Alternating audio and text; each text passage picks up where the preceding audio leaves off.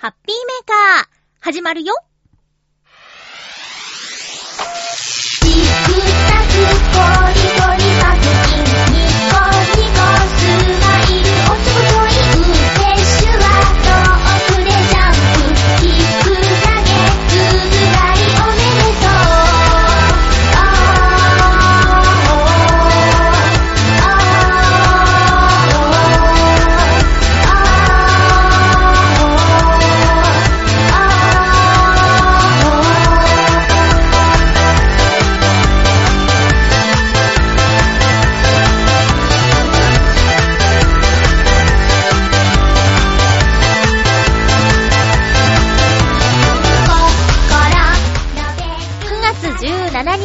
日、まゆっちょのハッピーメーカー。この番組は、ハッピーな時間を一緒に過ごしましょうというコンセプトのもと、ちょあへよ .com のサポートでお届けしております。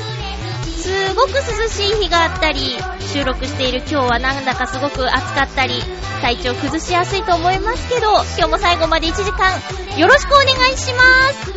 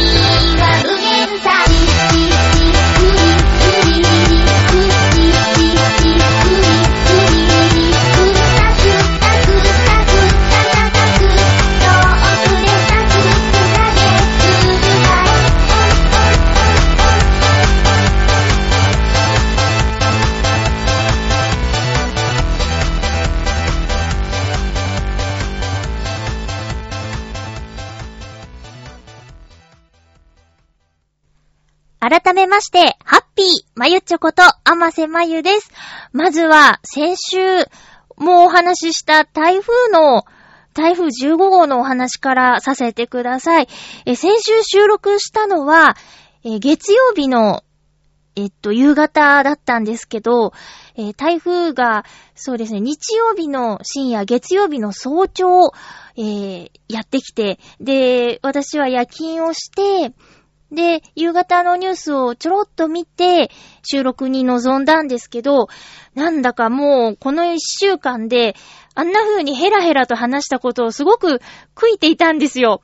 あのーテレビの情報だけではわからなかったことが、えー実際に被害に遭われた地域の方のツイッターとかによって、どんどん明らかになって、で、現状、今、収録してるのちょっと、えっと、まあ、予告通りではあるんですけど、日曜日の今、えお昼過ぎですね、もうすぐ10 13時になるところなんですけど、今の段階で、千葉県で、まだまだたくさんのエリアで、停電が続いているという状態なんですよ。うん。あのーそうですね、その、先週収録したタイミングで、こん、もう正直な話ですけど、こんなに大変なことになるとは思ってなくて、ちょっとヘラヘラと話してしまったことを、まあ、このね、番組のリスナーさんで、その該当エリアにお住まいの方ももしかしたらいらっしゃるかもしれなくて、で、ね、まあ、電気がないっていう状況だから、すぐには放送聞けないかもしれないですけど、遡って聞いたときに、うちはこんなに大変だったのに、なんだかなーなんていうふうに思われてしまう可能性もありますね。で、ツイッター、ま、まあ、私もやってるし、今回、あの、たくさんの方と再会したり、出会えたりしたのもツイッター、SNS のおかげではあるんですけど、まあ、そのツイッターを使って、その情報を拡散するお手伝いをしている方がたくさんいらっしゃって、で、私は今のところ一切そういった情報を拡散するっていう行為はしていないんですよ。まあ、なんていうか、えーっと、どの情報をこう、お知らせしたらいいのかがわからなくて、で、その、お見舞いの気持ちも、ツイッターで、まあ、当事者の方がそれを見かけて、安心したり嬉しいとか、なんか寄り添ってくれてるなっていう風に、思っていただけるならそれはすごく素晴らしいことなんだけど、なんか、その、ね、なんかどう言っていいのかわからなくて自分では今のところできてないんですよ。ただ、なんかやろうとしたことは、やっぱり、まあ、浦安は幸い停電等はなかったんですけど、でも同じ千葉県の人間として、あの、今千葉に住む人間として、なんかできないかなって、私もちょっと見てみたんですよ。なんかすぐに、まあ、飛んでいく人もいます。あの、車でね、物資を積んで運ぶ人もいるけど、じゃあ、その、それを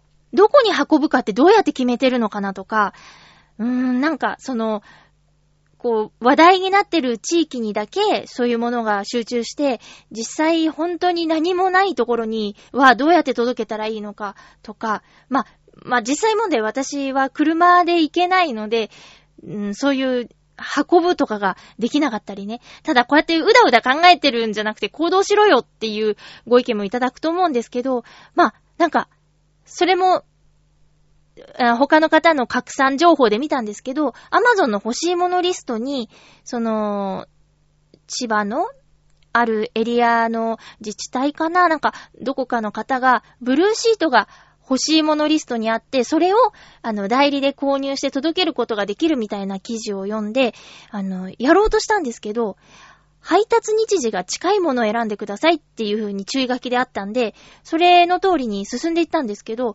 最短でも来週みたいな。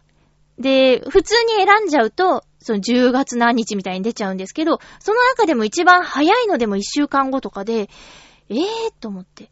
で、また別の方のリツイートによると、その、ブルーシートはあるんだけど、あの、設置する手段がない、人がいないみたいなのも読むと、えー、ちょっと待って、ブルーシートは果たして本当に必要なのだろうかとか思って確定ボタンを押さず、いや、じゃあ、あの、ボランティアの話がテレビであったんで、で、ボランティアは自分で、あの、ちゃんと行き来ができる、近くのエリアの人に限るって書いてあったから、まあ、千葉県内だし、行こうと思えば行けるのかなと思ってその情報も調べたら、なんか、その、まだ整ってないから募集してませんっていうところが、まあ、行ける範囲のエリアではなんですけど、多かったりとかして、まあ、今日ちょっと声の仕事もあって、そこの、あのー、ディレクターさんともちょっとこの話にやっぱりなったんですけど、どうしたらいいかなーって思って。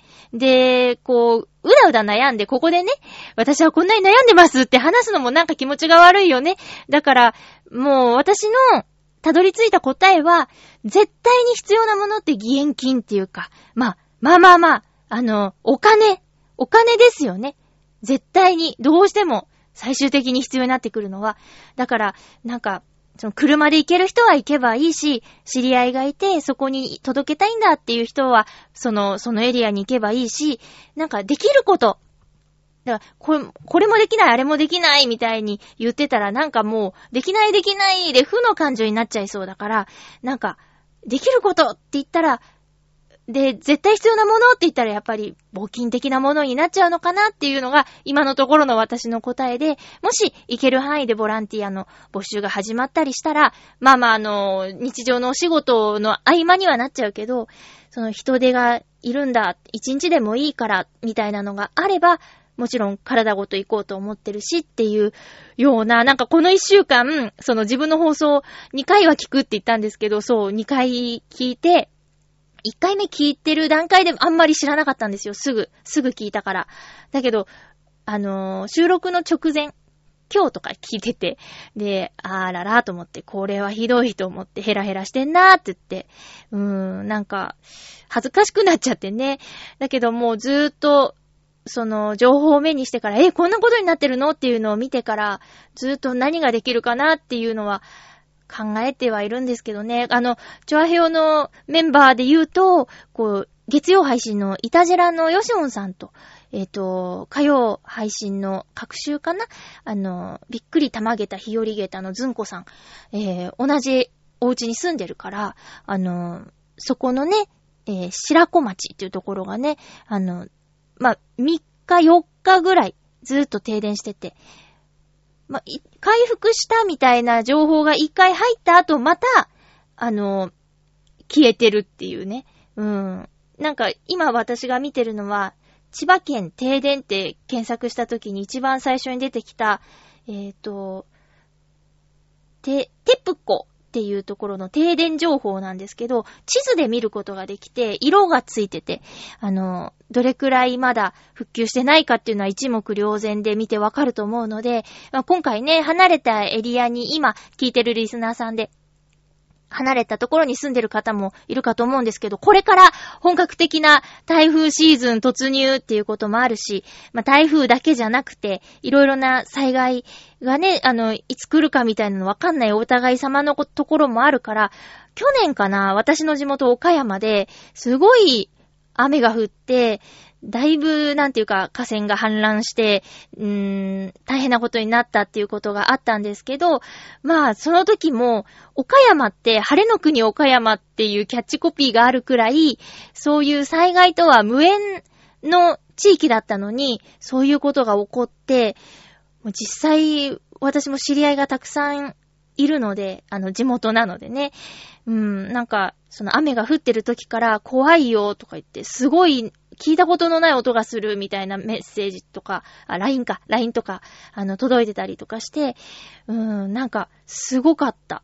うちの母の住んでるマンションの近くも、道がもう、あの、なんていうか、びしょびしょ用水路から溢れてるっていうやつ。田んぼが多くって、で、田んぼの横に用水路があったりするんですけど、そこからもう溢れて、道がびしょびしょで、って言って、それを、まあ、母は、ちょっと、えっ、と、8階とか、ちょっと高いところ住んでるから、上から、ベランダから撮影した写真とか送られてきて、これがあ、あそこなのかっていうぐらい驚いたんだけどね。まあそういう風に、あの、日頃、なんていうか、災害が少ないところでも、もういつ、どんなことが起こるかなんてわからないからね。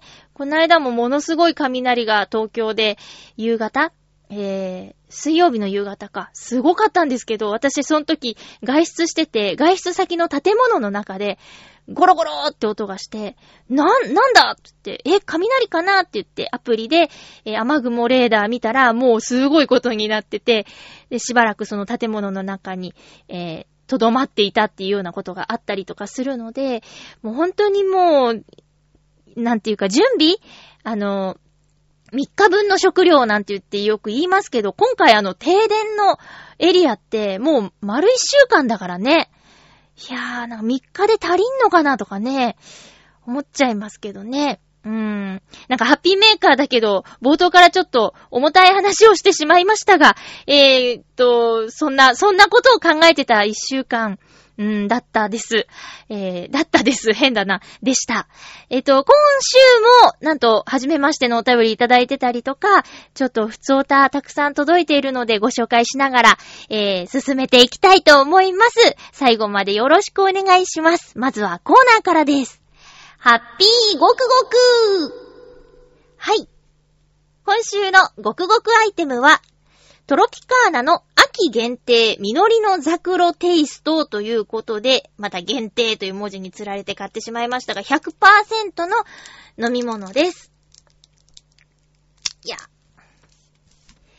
もうもうどんどん新商品出るけど、見なくなるのも早いよね。これは季節限定だからしょうがないけどさ。気に入っちゃったら大変だよね。あれが飲みたいっていうのに限定だからないみたいなのね。では、いただきまーす。うん。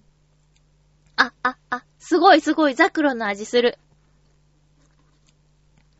美味しい。うん。ザクロと、リンゴとブドウだって。うん。秋ですね。ザクロね、食べたことありますよ。あの、あんまりメジャーな果物じゃないよね。うん。私、あの、ショップチャンネルっていう通販チャンネルにハマっていた時期がありまして、特に、あの、食べ物系、あと、うん、まあまあでも、ショップチャンネルは食べ物系かなうん。何年か連続でおせち料理を買ったこともあるし、えーと、あ、そうそう、そのショップチャンネルでザクロも買いました。なんでかっていうと、あの、ショップチャンネルで商品を紹介している方が、すごく美味しそうに食べてたんですよ。で、その時、ザクロ食べたことなくて、食べてみたいって思わせたんだよね。すごいよね、ショップチャンネルの人って。だからそのタイミングで、ザクロを買って食べました。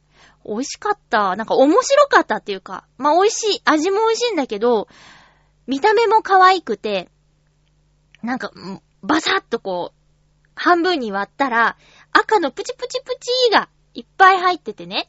で、それをこう、食べるんですけど、イメージで言うとなんか、トウモロコシを茹でて、一個一個こう、上手に剥がして食べるみたいな、そんな感じですかね。食感も、まあ味は違うんだけど、なんかサイズ感とか、そういうイメージです。うん。えーそんな、ザクロのジュース。トロピカーナから秋限定で出てますので、見かけたらぜひごくごくしてみてください。以上、ハッピーごくごくのコーナーでした。それでは、お便りをご紹介していきたいと思います。まずは、常連さんから行こうかな。うん。えーハッピーネーム、青のインプレッサさんからです。ありがとうございます。まゆちょさん、ハッピーでございます。ハッピーでございます。さて、まゆちょさんは、幻の金のチョコボールは知ってますか？実は、これを見つけたことがあります。え？画像がないって？じゃあ、次回の宿題として画像をアップしておきますぞ。じゃあ、どうやって送ればいいのでしょうかね？うーん、困った困った、ということなんですが、えーと、幻の金のチョコボールって書いてあるんですけど、これって、あれですか？金のエンジェルのことですか？あの、チョコボールの箱の、これ出し、出し入れじゃなくて、あの、チョコを出すところがくちばしみたいなデザインで、そこの裏に、銀のエンジェル、金のエンジェルとか言って、金のエンジェルだと1枚集めれば何かおもちゃの缶詰もらえて、で、銀のエンジェルは5枚とか ?3 枚だっけ ?5 枚とか、複数枚集めて送るとおもちゃの缶詰もらえるっていう、あれのこと？それとも、全然違うやつ？幻の金のチョコボールってなんだろう？エンジェルマークのことじゃないくて？あのね、エンジェルマークなら見たことがある。あの、自分が出したものじゃないんですけど、自分では銀は出したことあります。でも金は自分じゃなくて、友達が出して、ほれーっつって、出たよみたいな感じで見せてもらったこと、確かあったなぁ。うん。そうなんです。で、で、で、えー、もし画像を送りたいという場合は、あのーメールフォームからじゃ無理なんですよ。だから、私に直接送るか、えっ、と、チュアヘヨのメールアドレスに送るかのどちらかになります。できれば私に直接ください。あの、転送する、全部の番組に転送、転、転送、合う合う。えっ、と、転送をかけてるので、まあ、負担を減らすためにも私に直接送っていただける方があじありがたいですね。口が全然回ってない。すいません。えっ、と、青のインプレッサさん。私に直接のメールアドレスは、ハピメ .mail.gmail.com です。綴りは、h-a-p-i-m-e.m-a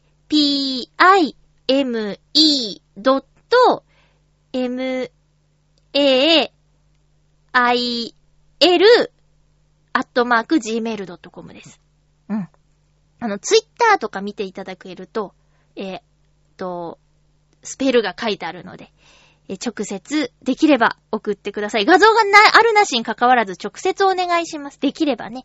よろしくお願いします。なんかすごいセキュリティが気になって嫌だっていう場合は、え、ちょあへよ、アットマーク、ちょあへよ .com。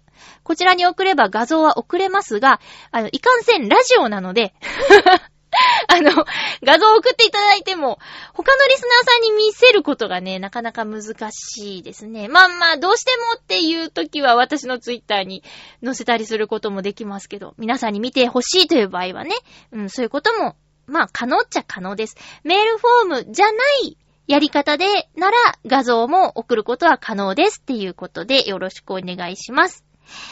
えー、幻の金のチョコボールね。うん。ありがとうございます。続きましては、常連七星さん。ありがとうございます。まゆちょ、ハッピー、ハッピー。ストレッチと筋トレ続けてます。七星です。あ、よかった。少しでもお腹へこめばいいのですが、いいんじゃない？ちょっとずつ涼しくなってきてね。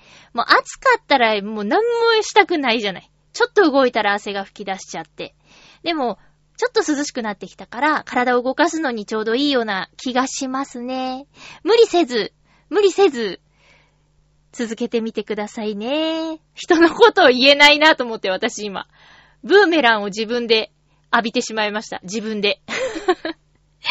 えー、さて、ゲームのお話をお送りします。ということで、まだ噂程度なので信用度は低いのですが、うん。ソニーさんがプレイステーション5を制作しているそうです。で、そのプレイステーション5ですが、今までの大人の事情でできなかったプレイステーション1から4までのゲームができるかもしれないという噂があります。ひょっとしたら北へも遊べるようになるかもしれません。もっとも、実際の北海道に行けるのが一番いいのかもしれませんが、それでは、ということで、ありがとうございます。噂程度ということでね。プレイステーションの5。5っていう名前になるかどうかもわからないっていうのは私もグノシーで見ました。へー、でもこの、今までのが遊べるようになるっていいね。私の友人で、プレイステーション 3? で、1も、んプレイステーション3で、1、プレイス、プレイステーション1と2で出たゲームができるって言ってました。互換性のあるプレイステーション3を持ってる人がいて、現役だって言ってましたね。うん。だそう、そういう感じってこと？できた方がいいじゃんね。いやーでもどうなんですか？どんどん新しいゲームが出るから、ゲーム好きな皆さんは、新しい新作をやるので時間がいっぱいなんじゃない？過去のまでやるとか、ね、よっぽど好きじゃないとできないですよね。あ私は、ここ最近の北へのお話がこう再燃している件で、もうどうしてもそのプレイ画面が見たくって、っていうか、その、すおみちゃんのエピソードが見たくって、どうしようかなって思って、カクカクしかじか。で、結構、その、ゲーム好きな人に相談したんですよ。そしたら、あの、YouTube で検索してみたらって言われて、で、ゲーム実況してる人いるかもよって言われて、あった。あったんです北へのゲーム実況してる人の動画が。へえ。あの、そうみちゃんをプレイしてくれている人がいて、なんかでも、その、リアクション聞きながらだと、ちょっと、変な感じするね。いや、面白いんですよ。なんか、リアクションしていただけてありがたいっていうのと、あと、割と最近アップされてるとかあるんですよね。2010何年みたいな。うん。あとは、えっ、とね、あ、えっ、と、リアクションなしの、ただただプレイ動画、キスイズビギニングの方だったかな。あれ、すごいね。こいつでも見れんじゃんと思って。嬉しかった。うん。コーチーって言ってた。うん。だから、えー、ちょっとみ、ね、どんどんやってくれればいいのに、皆さん。こう、知る、知らせることができるもんね。こんなゲームだよって言って。で、あと、ちょうど今週末、収録している日も含めて、東京ゲームショウが開催されてるみたいですね。私は、えっと、3、4年前、3、4年前かな。一度お客さんとして、あの、お友達と一緒に行ったんですけど、初めて、あの、お客さんとして行ったんですよ。大変ですね。すっごい大変だった。で、その日は暑くて、うーん、暑さにもやられちゃったし、人の多さもすごかったし、あとは、あの、いろんなところから大音量で音楽やら、セリフやら、MC さんの声やらが流れてくるんですよ。もう具体的にはちょっと忘れてしまったんですけど、で、私は、なんていうか、いろんなところで流れてるその音を、それぞれを聞こうとしてしまっていたらしくて、頭がパンクしそうになって、日陰でしゃがむっていうね、そういう、そういうことがありました。だからゲームショー大変だなーって。うん。あとはもう2003年の東京ゲームショウに出演した時のことを思い出して、ちょうどね、それはもう、そうみちゃんみたいなメールいただいたりとかしてるから、ああ、ゲームショー、ああ、踊ったな、歌ったな、トークショーしたな、みたいなことを、こう、鮮明に思い出して、でね、まあ、それも、今回あの、北へって言って、YouTube で検索したら、あのー、話やスタリスクも載ってたし、YouTube に。あと、ゲームショーの映像も出てて、2003年 TGS みたいな。TGS2003 か。北へステージみたいな感じで出てて、で、それもプレイステーション2の、あ、キスイズビギニングのかななんか映像特典で入ってたんですよね。だから、うわーこんなところで見れるんかと思ったんだけど、あれダメでしょ、本当は。あ あいうのやっちゃ。やっちゃダメだよね、著作的に。ダメだよね。まあ見ちゃったけど。でもダメなんでしょ？見ちゃったけど。いや、あの、懐かしいなと思って。で、私は、すごく運動が苦手で、ダンスレッスンの時、あ、また、話したことあるね。えー、泣いてました。泣きながら、できなすぎて。でも、仕事として踊らなきゃいけないっていうね。うん。普通、ダンスレッスンってお金払って受けるじゃないですか。もうレッスンもギャラが出てたので、やばいと思って。こりゃ大変だと思って、まあ、すごい必死でしたね。うーん。なんかみんなで集まって、やりましたよ、先生がいらっしゃって。で、一緒に踊るダンサーの方が本当に優しくて、私は一番できない人だったんですけど、5人の中で。うーん、ほんと恥ずかしくて。だから、まあ、なんか、そのレッスン風景を録画してくださって、ビデオ、ビデオですね。ビデオで渡してくださって、家で流しながら練習するんだけど、養成所の同期の人がね、あの、一緒に練習付き合ってくれたりとかして、なんとか本番、来ましたよ、海浜幕張ね。すごい入り時間早かったけど。遠いメンバーはホテルで前乗りでしたよ。うん。でも、浦安近いからって言って直接行きましたね。で、マネージャーさんもついてなくて、えーどなたかのマネージャーさんが私のお世話もしてくださってありがたいって。で、あの、本番直前ぐらいにうちのマネージャーさんも見に来てくださってっていうような、そういうことまで思い出すんですよ。2003年だからもう15年以上前のことでしょ？ひやー。で、あの時の衣装は、えーキャラクターのイメージ画像、もう発表されてた、そのキャラクターのイメージに合わせた服を自力で用意してっていう感じで、衣装は用意されてたわけじゃなくて、私の履いてた青いスカートは、エリコちゃんの制服だったし、うん。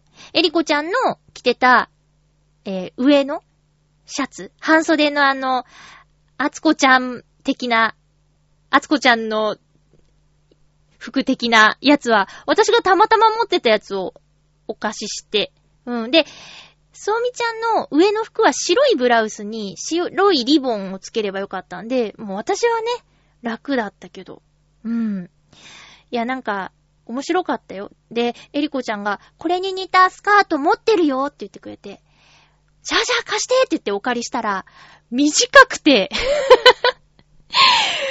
高校生ダメでしょこれって言って。うん。そうよ。そう、借りたの。でも、すごい恥ずかしかったけど、もうそれ履くしかなくて青いスカートなかったから。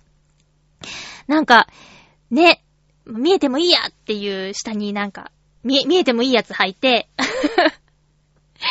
そう、もうすごい、待ってる間とか、あの、ステージはまだいいんですけど、その後のハドソンブースで、えー、バーに置いてあるような、ちょっと高い椅子？うん、足の長い椅子に座って、トークショーみたいなことやったんですよ。で、そん時のがすごい恥ずかしかったね。座った時に、スカートがも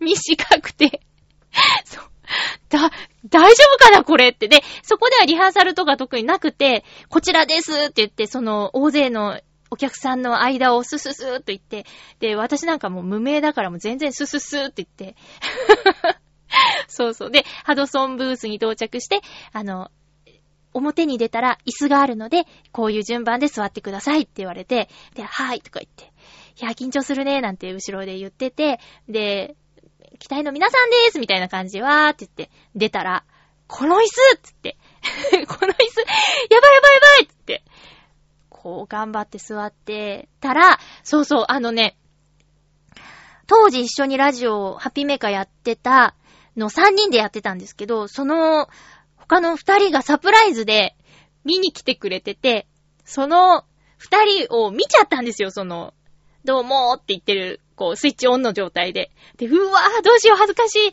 でもありがてーって言って、すごい変な感情だった。懐かしいなうーん、楽しかったよ。大変だったけど、あの、本番で踊りも間違えちゃうし。ET 事件って言ってね、あの、サビのとこの振りで、明けのちゃんと指と指がぶつかって、私が間違えて、私が出す手を間違えて、明けのちゃんと、あの ET みたいな感じになっちゃった ET 事件っていうのがあってね。あの、指さして、聞いたえ、聞いたえ、ランランランランの作るのね。こう、いーっつって。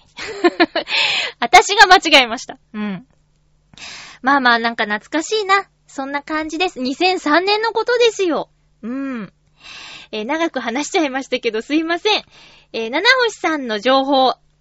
ねこのままだったら嬉しい人たくさんいるんじゃないですかね。えー、ありがとうございます。筋トレストレッチも頑張ってくださいね。うん。えー、続きましては、えっと、はじめましての、オクトさん。ありがとうございます。はじめまして。ハッピーネームオクトさんです。アマセさん。えっと、まゆっちょさん、ハッピーです。ありがとうございます。頑張りましたね。ハッピーでーす。はじめーるまして。はーい。はじめーるまして。うん。ゲーム鍛えで、アマセさんを知り、アマセさんに戻ってる。頑張ってまゆっちょさんって言ったのに。えー、ゲーム鍛えでアマセさんを知り、ハッピーメーカーまでたどり着きました。ようこそアマセさんのトークやリスナーの方々のメール、話題豊富で面白いです。ありがとうございます。これからも聞かせていただきます。嬉しい。よろしくです。台風が招いた被害、本当に大変でしたね。皆様、心中お察しいたします。生まれも育ちも北海道で、仕事の都合で数年前から東京暮らしになり、いろいろなことが初めてでした。へえ、そうなんだ。リスナーさんもアマセさんも当たり前だろうと言いそうですが、ラム肉売ってない。ガラナ売ってない。雪降らない。夏暑すぎる。部屋にエアコンがある。公共交通すごい。千葉に千葉札幌ビール園がある。など、考えるとキリがありません。北海道は台風も珍しいんですよ。では、リスナーやスタッフの皆様、そして甘瀬さん、どうぞご検証で。ストレッチいいですね。あと、物理で困ったらぜひご一報を、笑い。ということでありがとうございます。ありがとうございますもう、はじめましてメール、超嬉しいです。本当に。えーと、北海道にずっと住んでて最近？ん？数年前だったかな？数年前から東京に住んでる。それはそれは。それはそれは本当に。ずっと北海道にいてってね、いっぱいギャップを感じるでしょうね。ただ、北海道のどこかわかんないですけど、奥戸さんが、なんか最近北海道も暑い日あるよね。だから、それこそエアコンがないお家が大変って言って、今年の夏のニュースではなんか扇風機がお店から姿を消したみたいなの見たりとかして。うん。え、どの辺なんだろう？北海道の。北海道は全域に雪が降るんかな？やっぱり冬は。そうかな。ラム肉はね、ないことはないけど、あ、でも北海道は普通にあるのか。ガラナ。ガラナ、そうね。そうね。確かに。もう物産館行くしかないよね。うん。新橋とか、えー、有楽町とかにあるドサンコプラザとか行くしかないよね。そしたらあるかも。なんか、たまーに行くから、そういうとこ行ったら見かけてるせいか、ないって感じがない。あと突然、あの、浦安の本屋さんで、イロハスのハスカップ味売ってたりとかするんですよ。なんでだろうね。どっかからか回ってきたのかなえー、台風はそうね、なんかもう、温帯低気圧とかに変わった後のが、北海道に行って雨が降ったりとかっていうことが多いような気がしますね。台風本体がそのまま行くってあんまりないことなんですかね。そうか。じゃあちょっと今度、あのー、東京で、もうだ、ずいぶん大人になってから東京に出てきたってことですもんね。今いくつぐらいなんだろう。20代とかだったらまだ全然ね。大丈夫。なんか今同世代気分で話してたけど、同世代で数年前で30何歳とかで出てきたら、ね、なんかもう、いろいろと大忙しな気がしますけどね。感情が大忙しなような気がしますけどね。うーん、そっか、そっか。なんか面白い話いろいろ聞かせてもらえそう。これからもよろしくお願いします。お時間あればぜひメールもくださいね。お待ちしています。なんかたくさんいろんなこと書いてくださって。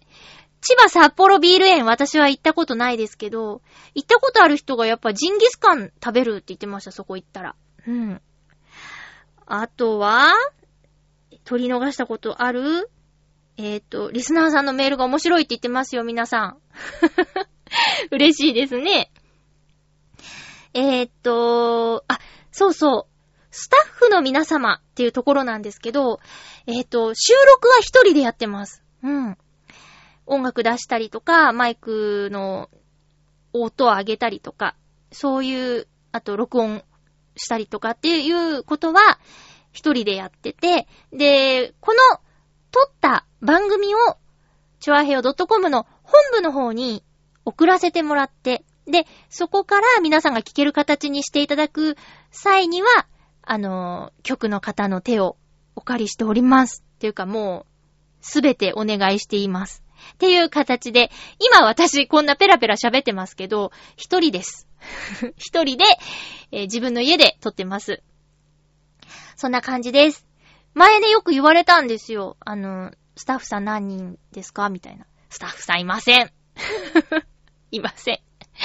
うん、でも誰かいたら、喋りにくいかもしれないですね。もしかしたら、もうこのスタイルに慣れちゃってて。うん。奥戸さん、ありがとうございました。またよろしくお願いします。続きましては、2回目ですね。ハッピーネーム、ビーフさんからいただきました。ありがとうございます。まゆっちょ様、こんにちは。こんにちは。あ、まゆっちょ様、様、まゆっちょ、ま、ま、いっか。あと、あ、そうそう、言い忘れてたんですけど、あの、番組の挨拶、あの、ハッピーっていうね、えー、番組の挨拶もありますので、えー、そのうち使えるようになったら使ってみてください。いろいろお願いしてもね。え、先週の放送で、台風の中でお仕事をされていたと聞いて驚いてしまいました。被害に遭われた地域のいち早い復帰を願っております。そうですね、本当にそうですね。えー、時に暑さが急に和らぎ、先日など半袖では肌寒く感じてしまいました。これ以降の季節だと、私や家族はよく喉を壊してしまうのですが、まゆちょ様は何か特別な喉のケアとか、おすすめアイテムとかありますか？あったら試してみたいです。ということで、質問いただきました。ありがとうございます。ビーフさんです。えー、っと、そうですね。すごい涼しい日。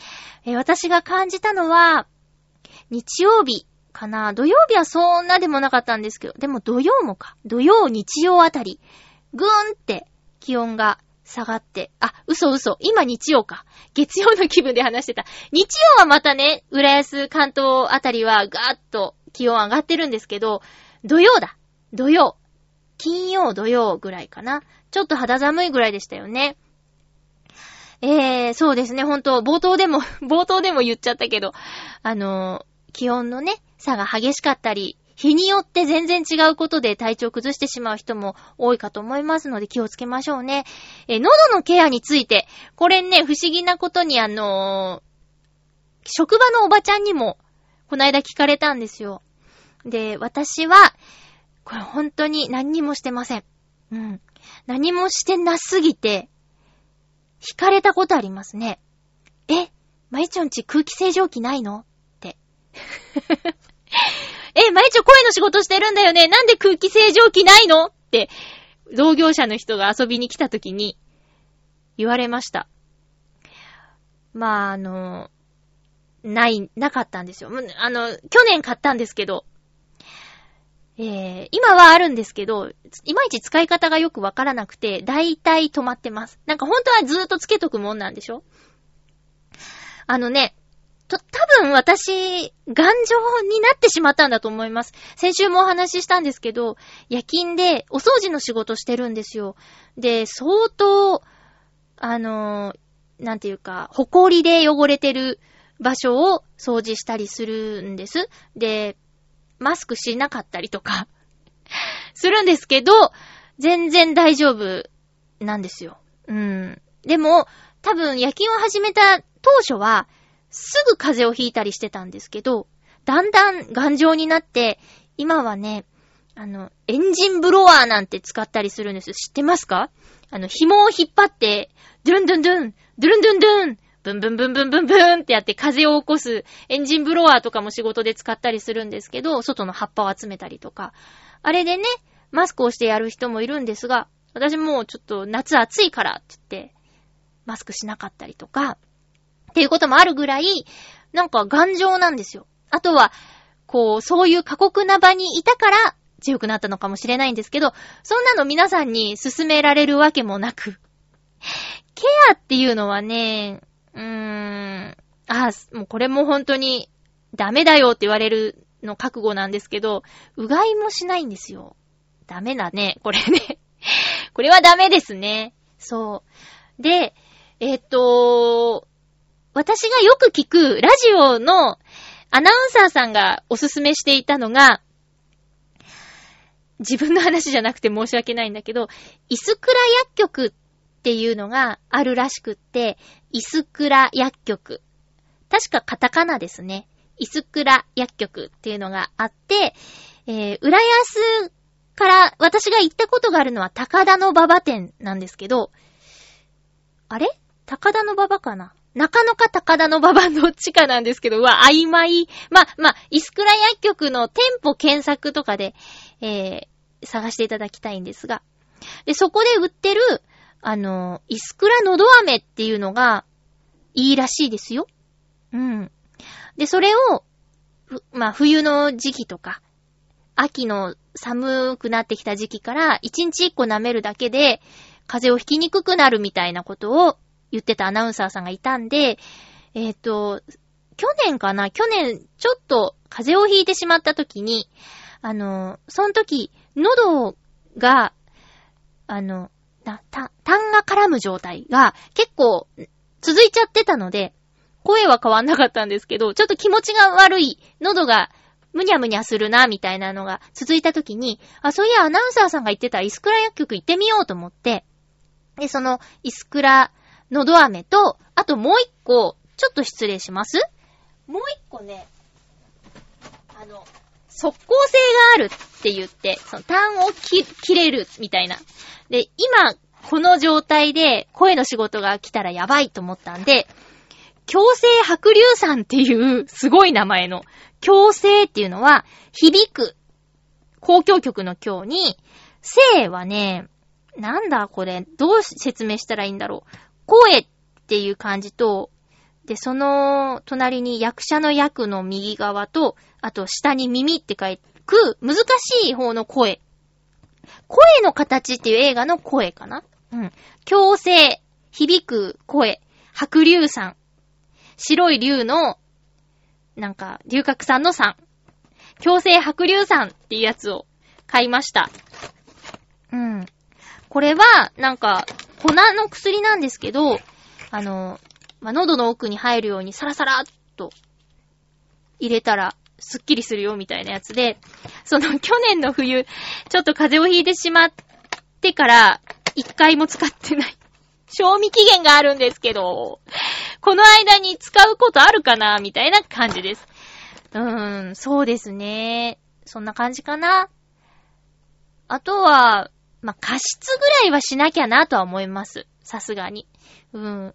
でも加湿器なくてもマスクして寝れば、ね、自分の息でこう、潤ったりするからなとか、だから本当に役に立てず申し訳ないんですけど、ケアみたいなことは、ほぼしてないですね。ほぼっていうか、ま、ま、全く、あの、炒めちゃった時に、どうするかみたいなのは、えー、蜂蜜大根。これも SNS で教えてもらったんですけど、ちょ、喉が痛いって言ったら、蜂蜜大根っていいですよって言って、蜂蜜をサイコロ状に小さく、1センチ角のサイコロ状に切って、ひたひたになるまで蜂蜜を入れて一晩置いとくと、えー、大根の水分が出て、って言って、で、蜂蜜がサラサラになって、それを、まあ、喉の奥に流し込んで、みたいなのか。それとか、あとは、あ、喉が痛くて、唾を飲み込むのも大変な時ってあるじゃないですか。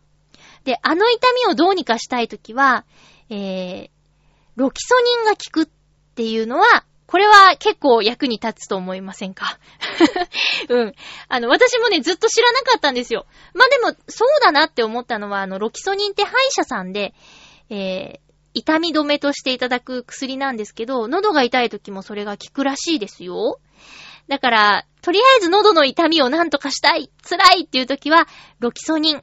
あの、生理痛のお薬としても有名ですけど、ロキソニンって今もう薬局で買えるんですよね。うん。だから、まあ、痛みを止めるならそれ。かな。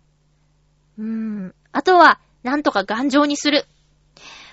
えー、歌会っていうのを、会社の同僚とやってたんですよ。サークル的な感じで、別にちゃんとしたやつじゃなくて、ただカラオケに行って歌いましょうみたいな時間なんですけど、あの、歌会のリーダーが10個ぐらい年上のお兄さんで、で、その人は結構一人カラオケをして歌うことが好きだって言って、でもたまには何人かで行きたいって。理想は4人とかなんですけどね、そのお兄さん曰く。私もそれぐらいがいいんだけど。で、呼ばれて、だいたい2時間とかで4人で2時間とかで歌って楽しかったね。来月はどうしましょうって毎月やってたから、来月はどうしましょうって言ってまた次の月に集まって歌会とか言ってやってたんですよ。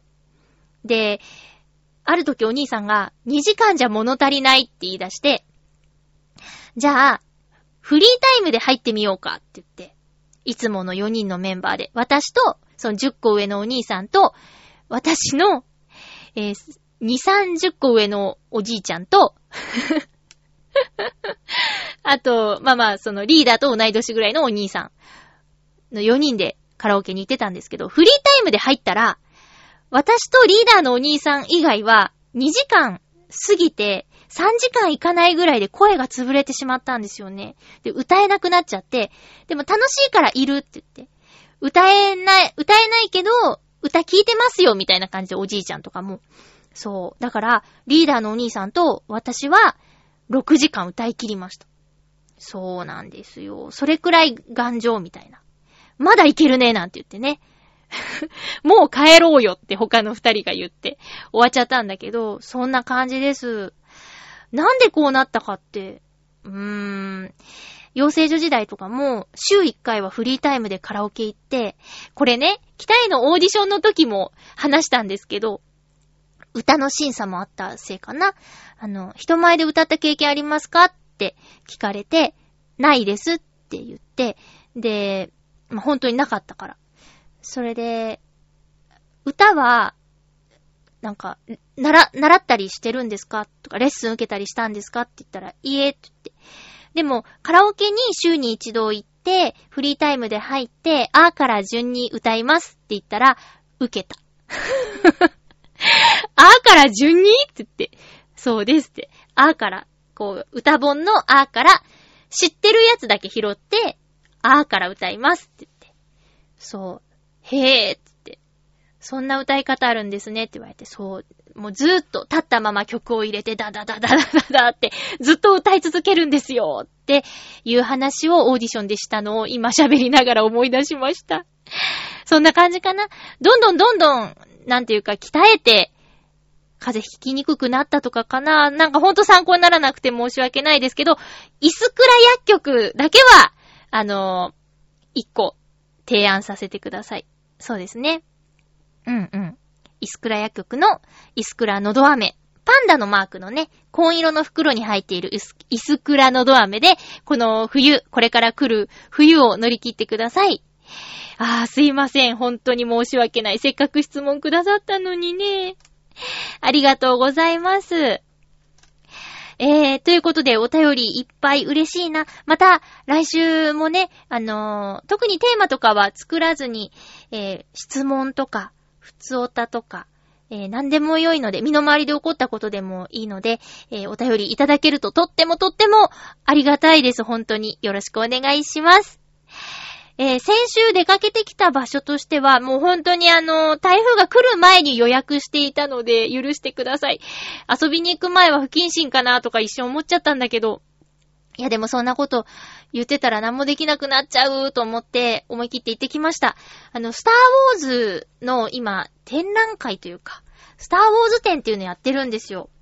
天皇ザイルというところで、えー、っと、正式な名前は、スターウォーズ、スターウォーズアイデンティティっていうタイトルのイベントで、来年の1月までやってるんですけど、12月にスターウォーズの映画が公開されるじゃないですか。で、その前後はね、絶対混むと思うんです。でも、私は先週の水曜日に出かけてきたんですけど、今なら、ゆっくり見られます。平日なら。えっ、と、来年の1月13日までだそうです。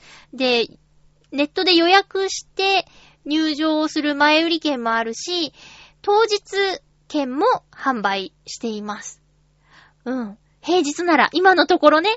で、これなんだ、何のイベントかっていうと、今あの、ルーカスさんがアメリカにルーカスミュージアムを作ってて、で、この日本での展示が終わったらそこに収蔵されちゃって、この先めったに日本に来ることはなくなってしまうんじゃないかと言われているような衣装とか、衣装の数々や、あと小道具や、あとは乗り物関係の模型とか、様々なものが展示されてます。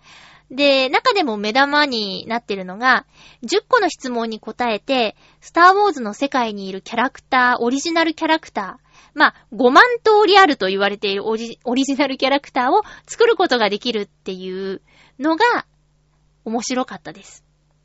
最初に、スターウォーズの世界にいるいろんな生物の中から一つ選ぶんですよ。人間とか。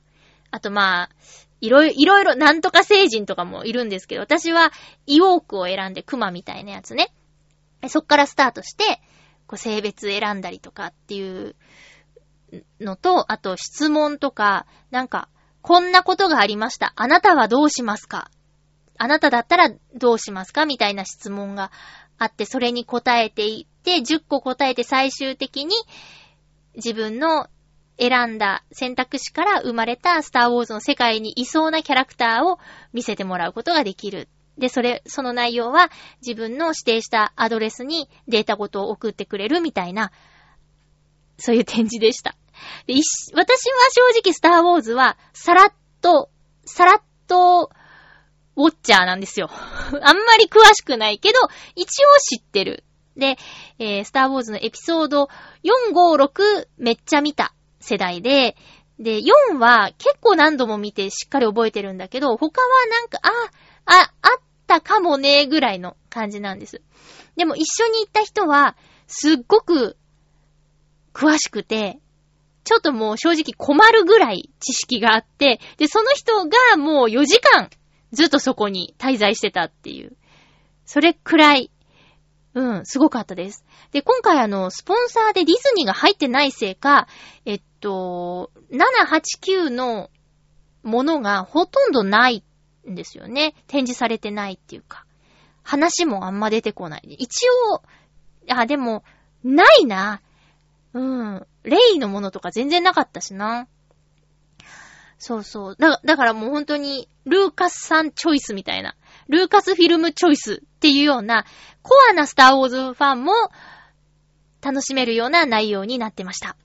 なので、ちょっとね、入場料3500円ぐらいって結構高いんだけど、でも、えー、そのスターウォーズファンの人は、全然いいって言ってました。それくらい払ってもいいぐらいの内容だったって言ってすごく喜んでたので、興味がある方はぜひ、スターウォーズアイデンティティーズ、えー、天皇ズアイル寺田倉庫というところで、えー行われています。来年の1月の13日までなんでね、えー行く予定っていう人は早めに行った方がいいです。すごく面白かった。私も、あまり知らなくても、すごく面白かったです。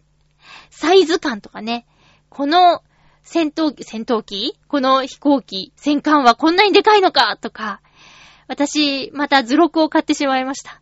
図録すごく良かったよ。あと、えっと、行く月によって、チケットのデザインが変わります。ちなみに今月9月は C3PO です。来月10月はストームトルーパー。で、11月にヨーダ。ですね。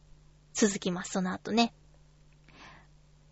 えっと、毎月4、14、24のつく日は、レアなチケットがもらえるそうですよ。ということで、先週行ってきたスターウォーズインフィニティ、あ、インフィニティじゃないや、アイデンティティでした。すいません、間違えちゃった。あー、今週もあっという間でしたね。ありがとうございます。あ、ん？聞いてる方はどうなんだろう？喋ってるとあっという間に感じてしまいましたが。えー、1時間、ね、どうですか？ラジオ番組としては、だいたい、ね、一人喋りだったら30分のやつが多いですけどね、1時間ってどうなんだろう？